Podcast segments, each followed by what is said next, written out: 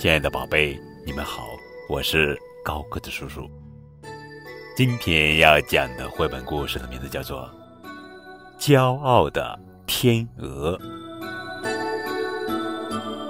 从前，森林里有一只漂亮的天鹅，总是在朋友面前炫耀自己的美丽，因此不少动物都知道它。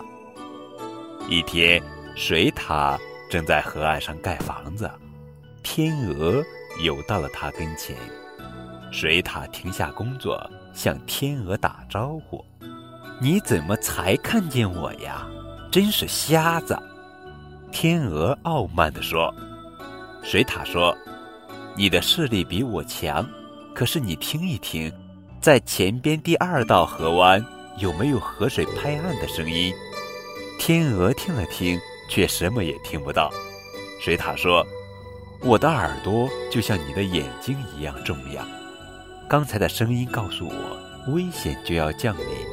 再见。”说完，他就钻进了水里。天鹅不服气地嘟囔：“我的眼睛能看到所有将要发生的事情，你的破耳朵哪能跟我的眼睛比呢？”这时，划着筏子靠近的猎人。已经拿猎枪瞄准了它。当天鹅发现危险时，却已经来不及飞了。只听“砰”的一声枪响，它永远低下了高傲的头。今天的故事告诉我们小朋友，要认清自己，不能骄傲。故事里的水獭和天鹅都有自己不同的长处，但天鹅太自以为是，结果被猎人打死了。